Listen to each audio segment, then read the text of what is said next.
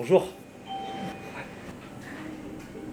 Bienvenue sur le podcast, épisode numéro 27. Ça dépend aussi de ce que les gens recherchent. Je ne sais pas si les gens en Suisse achètent un Prosecco pour boire un Prosecco ou pour être une base pour un spritz ou un cocktail. Benvenuti. Soyez les bienvenus à l'écoute de l'unique podcast sur le vin qui vous aide à choisir et comprendre la vostra prossima bottiglia italiana. Je suis Audreyne et oggi sono il vostro sommelier. Aujourd'hui, les gens boivent un prosecco euh, euh, pour euh, le mélanger, Ouais. moins pour une approche gastronomique, si, si je peux, si je peux D'accord, dire. Mais, mais je revois la même chose sur la champagne. Moi, je réfléchis beaucoup à, à la- ma sélection de champagne parce que je la vois aussi en, accord mets et vin. Or, il faut que je fasse très attention à ça parce que finalement, combien de personnes vont vraiment consommer un champagne avec un repas Une vraie question de gaviste. C'est ça. Ouais. Et finalement, aujourd'hui, je pense que 20% maximum. Et donc, il faut, il faut bien penser à ce qu'on aime nous, mais aussi comment les gens vont consommer le produit. Bien Et sûr. aujourd'hui, je trouve que le, le champagne a un côté de la célébration et du festif, plus que du mariage avec un plat. Mais peut-être que c'est à moi aussi de faire découvrir, de leur donner une approche. Et je pense qu'il y a la même chose dans le Prosecco. J'ai goûté des Prosecco millésimés, des Prosecco extra bruts, des Prosecco en brute nature. On sent bien que là, il y a Mhm, déjà une approche de ces vins-là qui doivent peut-être aussi euh, être présentés Bien sûr. et, et- et le faire comprendre aux personnes en fait. On est là. Bienvenue en Suisse. Non, Vinederson ne change pas de territoire de prédilection, même si les terroirs suisses sont pour moi un nouveau terrain de jeu et d'apprentissage. Mais il y a quelques semaines, euh, alors que j'étais de passage à Genève, ville suisse francophone et internationale par excellence, je ne pouvais pas rater l'occasion de mettre en lumière les endroits où trouver de bonnes bouteilles italiennes. Après quelques tours dans les divers quartiers autour du lac, je vous propose une balade rue de Carouge pour rencontrer Yann. Il y a énormément d'aspects de mon travail que j'adore, comme avoir la, chance, hein, entre autres, de déboucher de superbes bouteilles italiennes, mais pas seulement. hein. Il y en a un que je trouve particulièrement gratifiant, c'est de pouvoir écouter et bien sûr partager ensuite avec vous les histoires de ceux qui vivent le monde du vin, qui en ont fait leur métier, ceux qui le produisent, qui le transportent, qui le servent et qui vous le racontent. Aujourd'hui, c'est un caviste et on peut dire que c'est un caviste à la vocation euh, forte qui a décidé d'investir et de parier sur son talent. Donc, bienvenue aujourd'hui rue de Carouge à la découverte d'un endroit vraiment sympathique où trouver une bonne bouteille italienne racontée par Yann.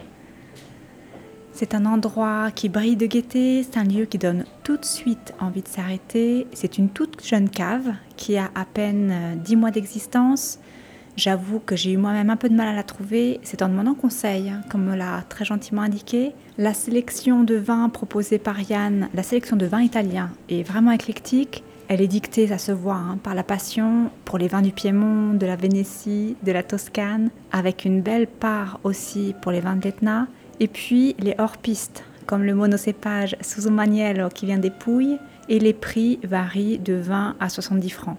À la cave des poètes, on ne débouche pas de bouteilles, donc pas de consommation sur place, mais Yann organise très fréquemment des dégustations de sa sélection, comme celle du 13 octobre dernier, entièrement dédiée au vin italien, que j'avais d'ailleurs euh, annoncé hein, sur le podcast à fin septembre, si je me rappelle bien. Donc n'hésitez pas à vous tenir informé. Euh, la cave est présente sur tous les réseaux et elle organise souvent ce genre d'événements. Je vous laisse en compagnie de Yann pour une immersion complète dans son univers peuplé de superbes bouteilles. Et qui sait, hein, si vous êtes genevois, la cave des poètes sera peut-être votre nouvelle adresse favorite. Caviste, il y a aussi la, la passerelle. hein. Bien sûr, bien Hein sûr. Comment on boit en Suisse? Est-ce qu'on boit dans l'optique juste de déguster un vin avant le repas ou, ou dans un contexte, on va dire, détaché du moment du repas? Ou est-ce qu'on boit le vin à table? Est-ce qu'on l'accompagne? Moi, je pense qu'il y a une vraie culture du vin en Suisse. Il y a une culture de, de l'apéro, du vin. C'est un, pr- c'est un pays euh, viticole, Mhm. même s'il n'est pas euh, connu vraiment à l'international et à l'export.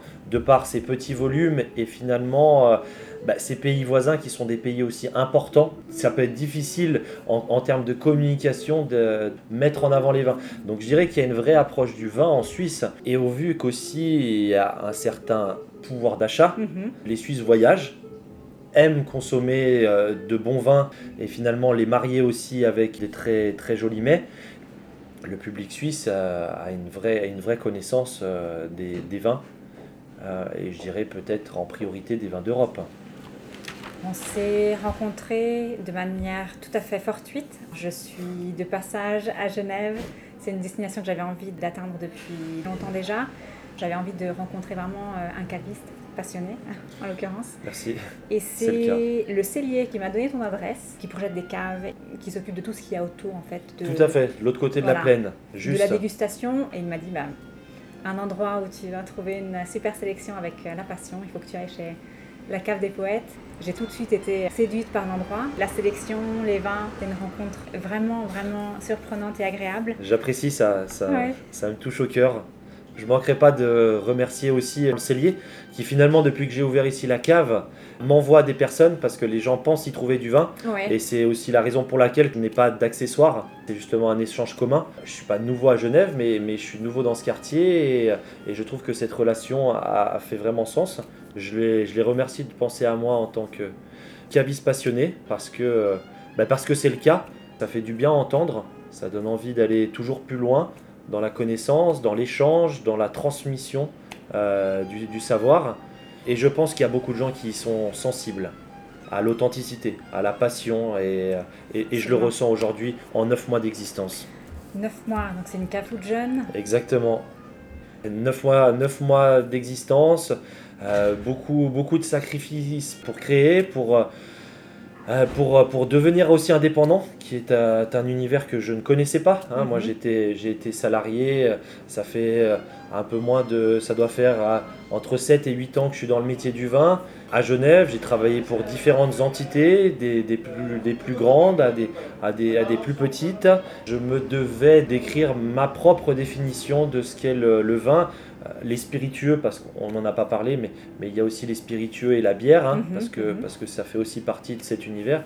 Et je pense qu'attendre plus que ça était une excuse finalement.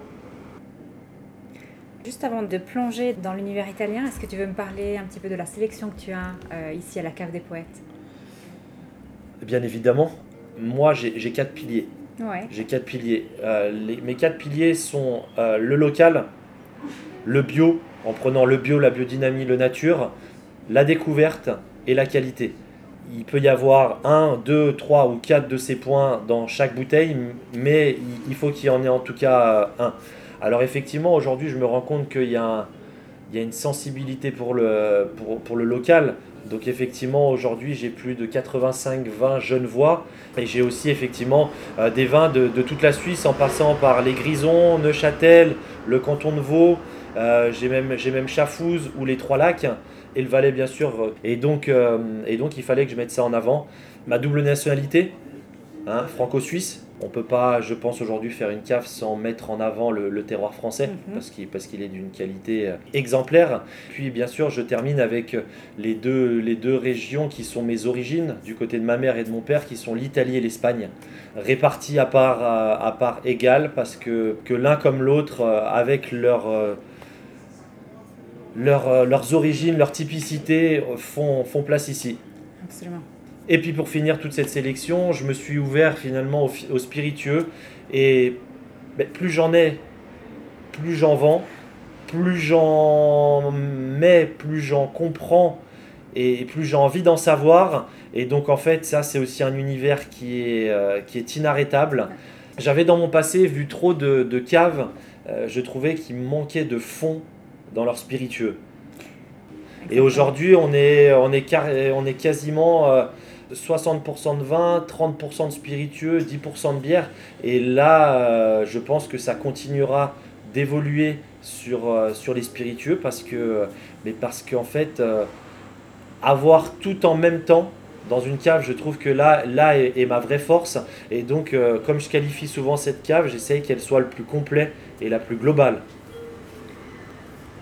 pour revenir sur la, sur la sélection italienne, alors tu as une sélection, on va dire, tout horizon et qui est extraordinaire parce que tu pars des, grandes lignes et tu vas jusqu'au jusqu'au Mamiello. Je suis même pas certaine que le caviste de mon quartier à Rome en est dans, son, dans sa sélection. Ouais, c'est juste. Quelle est ton approche pour préparer une offre aussi complète? Est-ce que tu te bases sur un goût personnel? Tu m'as parlé hier de ton, de ton envie de, de découvrir et d'apprendre plus sur le vin. Alors avant tout, c'est vrai que c'est la région qui me, qui me, sans dire qui me pose le plus de problèmes, mhm. mais effectivement qui me pousse à, à le plus de réflexion euh, parce que par sa complexité.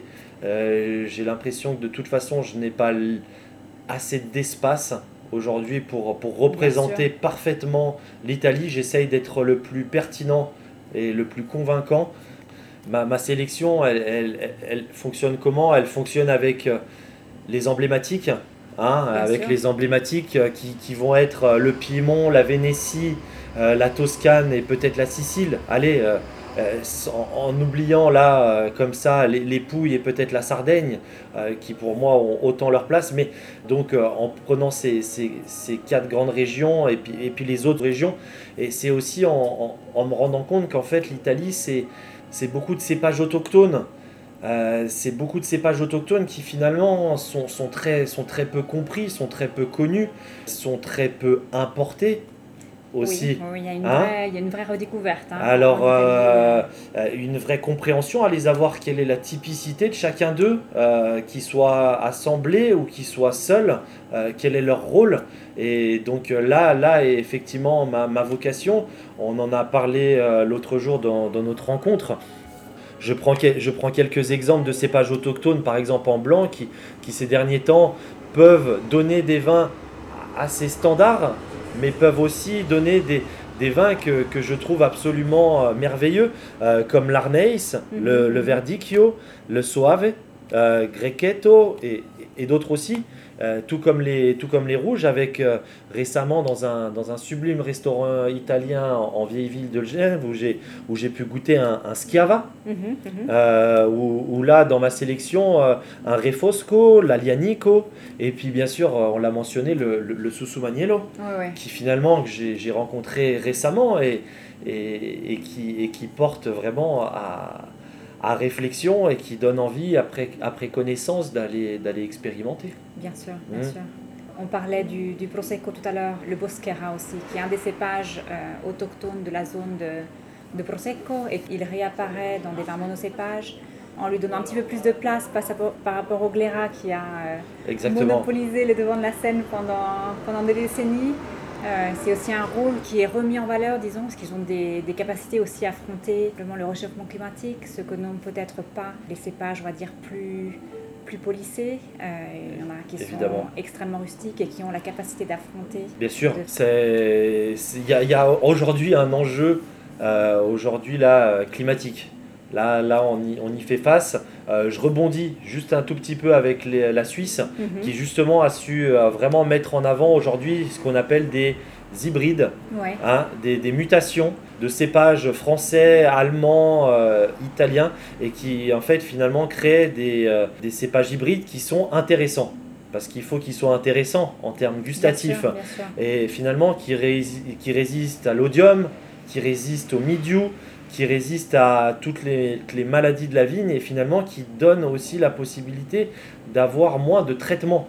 Et on sait très bien que les produits phytosanitaires, que tous les intrants qui sont, qui sont autorisés euh, sont, sont, quand même très, très dangereux. Et eh bien, eh bien là, il y a, y a, un vrai enjeu à, faire. Pour reprendre bien sûr euh, l'Italie, je pense qu'il y a dans ces cépages autochtones, on pourrait prendre le Nebbiolo et, le Barbera, mhm. tiens, dans, dans un mhm. exemple assez simple, mais, mais, mais, mais, le, le Nebbiolo, effectivement, le, le, roi des vins euh, du, du, Piémont, et le Barbera peut-être toujours en, en, dessous, mais, mais, mais peut-être dans un autre rôle.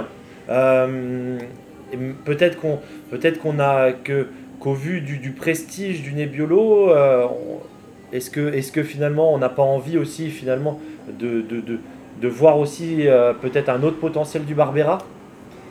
Est-ce qu'il y a une bouteille italienne qui t'a particulièrement marqué durant ton parcours? Est-ce qu'il y a quelque chose qui t'a donné envie d'en savoir plus? Tu parlais tout à l'heure de ton envie de découvrir plus le monde des vins italiens. Tout à fait, j'ai parlé de moi, mais j'ai vraiment de toute façon un, penchant pour les vins des zones septentrionales. Plus, que, plus que des zones méridionales.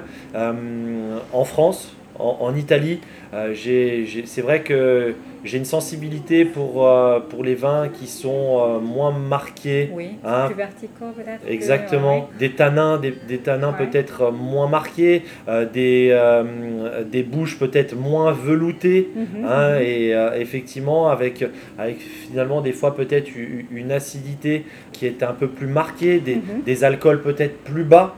Hein, et, et, ça, c'est vrai que j'ai une sensibilité. Donc j'ai une sensibilité pour, pour, le, pour le nord aussi de, de l'Italie. Euh, et, et, bien évidemment, pour, pour le Piémont, j'ai aussi une sensibilité pour certains, pour, pour, pour les monocépages, hein, même si j'aime beaucoup les assemblages. Mhm. Et euh, en tout cas, ben, alors si je, dois, si je dois nommer, si je dois nommer en tout cas un vin qui m'avait vraiment vraiment plus marqué que les autres, et c'est un vin d'assemblage quand même. Euh, c'était un vin du, de, de chez Quintarelli, mhm. un, un Amarone, un vin qui est effectivement pas accessible pour tout le monde, un vin euh, que, que j'avais eu la chance de boire euh, par l'intermédiaire d'un ami passionné. Effectivement, ça avait été quelque chose d'assez somptueux. Vin de garde, vin de patience, vin de méditation aussi. Tout est aussi là-dedans. boire ce genre de vin trop jeune, c'est inutile. Donc il y, a, aussi toute cette approche. Et donc oui, oui, j'ai vraiment été euh, euh, sublimé par, euh, par, les, par le vin de ce, monsieur qui pour moi effectivement, je pense, le, le pape hein, de, de, la région de, et des vins de la Baronne. Est-ce que tu aurais un conseil pour un jeune voix qui aimerait commencer à découvrir le vin italien sans forcément avoir de connaissances précises ou d'envie précise, par quoi tu lui conseillerais de commencer? Ben finalement, finalement, quand même, tout simplement par, euh, par, les, quatre, euh, par euh, les quatre régions ou par, par les, régions, les régions essentielles. Et peut-être pour, pour essayer de vraiment d'y comprendre la, la complexité et l'étendue du pays, de peut-être commencer par le haut et, de descendre, euh, et de descendre petit à petit vers le bas pour, euh, pour peut-être avoir une approche sur le style des vins et sur la, la manière dont, dont, sont faits les vins. Donc patience, donc patience, euh, simplement je pense qu'il faut aller chez des, chez des vendeurs spécialisés, de prendre le temps et d'aller partager et d'aller montrer aussi en fait l'envie, hein, le, mhm. le, le, le, souhait de comprendre. Absolument. le souhait de comprendre et, et je pense que moi ou, des autres euh, cavistes passionnés euh, se feront un plaisir en tout cas d'aller dans, dans l'approche des vins. Je ne sais pas si on en a parlé, mais, mais c'est vrai qu'aussi je trouve qu'il euh, y a aussi quelque chose de très accessible dans les, dans les vins italiens. Hein moi, j'ai la, la, plupart de mes vins italiens qui sont, qui sont dans un, dans, dans, dans, un, dans, un, vecteur de prix qui, qui, je trouve, pour Genève est très abordable. Donc, euh, je pense qu'on peut aujourd'hui euh, boire euh, un, un, Chianti, un, un, de très bons Toscans de manière générale, boire une Barbera, boire un, Valpolicella, un Ripasso, boire des Nero, des Nero d'Avola à, à, des prix tout à fait convenables pour essayer déjà de se, de se faire la main et, de comprendre. Est-ce qu'il y a une bouteille de ta sélection que tu as envie de, de mettre en lumière aujourd'hui et de présenter? Alors c'est une question difficile hein, parce que euh, moi j'aurais du mal à, Alors, choisir je, une. Je, je, sais, je sais que je, je pense à une bouteille euh, parce que parce que finalement je, je, connais depuis peu de temps. Cette bouteille c'est en fait c'est un Nerello Mascalese. Ouais. De la région effectivement donc euh, de la Sicile et là on est sur les sur les bords de sur les bords de l'Etna. Mm-hmm. Et, c'est vrai que déjà cette bouteille, moi j'ai été, sublimé rien que déjà par la, qualité du verre, par la qualité de l'étiquette, par la qualité du bouchon. Moi, la dégustation d'un vin, elle commence déjà là. Hein. elle commence sur l'appréciation de, euh, l'objet. Hein. Et, euh, et, là, j'ai trouvé ça fantastique. Et puis là, je me suis pris d'affection pour, euh, ce cépage, le Nerello Mascalese, parce parce que je ne savais pas qu'on pouvait trouver une telle sensibilité, une telle délicatesse euh, dans un vin du Sud. L'Etna, l'Etna est une zone qui est particulièrement euh, vouée à la délicatesse, à l'élégance, à la, à la verticalité. Et si c'est si c'est ce genre de vin que tu, tu recherches, l'Etna, c'est la zone, euh, Exactement. la zone à découvrir. Si la cave des poètes va bien, euh, prochainement j'aurai peut-être du temps, je pourrais offrir la possibilité aussi à quelqu'un de pouvoir vivre, vivre l'aventure aussi avec moi pendant quelques jours et que ça puisse me laisser le temps d'aller pouvoir euh, voyager euh, en détail dans, ces régions-là, et, en partie la Sicile, en partie l'Etna. Euh, j'ai une sensibilité pour tous ces vins qui sont, qui sont proches de, de terroirs volcaniques. ça apporte une, une minéralité. Il y a une minéralité, effectivement, une délicatesse, une profondeur, mais aussi une compréhension. Hein, parce que parce que c'est pas c'est pas donné si facilement d'aller dans la compréhension de ces vins. Bien sûr. Hein, et donc, euh, oui, donc là, moi, je propose un, un Nerello Mascalese euh, en dessous des 20 francs. Donc à 18 francs 50 euh, ici pour, pour Genève, pour un produit d'importation. Et je trouve que, que c'est un prix tout à fait abordable pour, pour, pour une expérience garantie. Merci. Merci Yann pour, euh, bah, pour m'avoir reçu, pour m'avoir accordé du temps. Merci à toi. Euh, toi, tu es rue de Carouge au numéro 23. Et c'est un lieu que je trouve euh, fascinant. on sent je remercie encore vivement Yann pour le temps qu'il m'a accordé, pour avoir partagé avec moi les, gens vous, hein, les coulisses de la cave des poètes. Les bouteilles italiennes que vous trouverez sont bien évidemment dignes de bons plans, très bons vins. Oriana Occupinti, Pasetti, Sidura, Borgogno, pour n'en citer que quelques-uns. Je vous laisse une petite liste hein, dans les notes de l'épisode. Encore une fois, je sais, je me répète, vous pouvez compléter l'écoute de cet épisode et ajouter une dimension visuelle sur Instagram, sur le site de Vino Terso. Et à défaut de pouvoir ajouter celle gustative, là, hein, pas de mystère, va falloir vous rendre chez Yann si vous êtes à Genève excellente semaine à tous. Je vous prépare un super programme pour les semaines à venir. Si vous prévoyez des accords mets vins italiens pour les fêtes, j'ai pensé à vous. Avec une fois n'est pas coutume, quelques bonnes recettes. Et pour être sûr de ne pas en perdre une goutte, mais pourquoi vous ne vous abonnez pas à Vino Terso Tout simplement, c'est un geste chiant, ouais, mais si vous appréciez le podcast, son contenu, sachez que ce n'est pas un geste inutile. D'une part, ça me permet de savoir si vous appréciez le podcast, ce que je dis, ce que je raconte. Et en plus, ça permet de le rendre visible à ceux qui, comme vous, adorent entendre parler de vin et qui n'ont pas encore la chance de connaître Terso. Excellente semaine à tous, mais je crois que je l'ai déjà dit, hein, c'est pas grave. À la semaine prochaine, à la prossima. Si vous avez apprécié et que vous souhaitez en savoir plus, vous trouverez toutes les bouteilles, les régions, les producteurs et les appellations qui ont inspiré ce podcast sur vinoterso.com, v i n o t e le site d'information de formation dédié 100% au vin italien.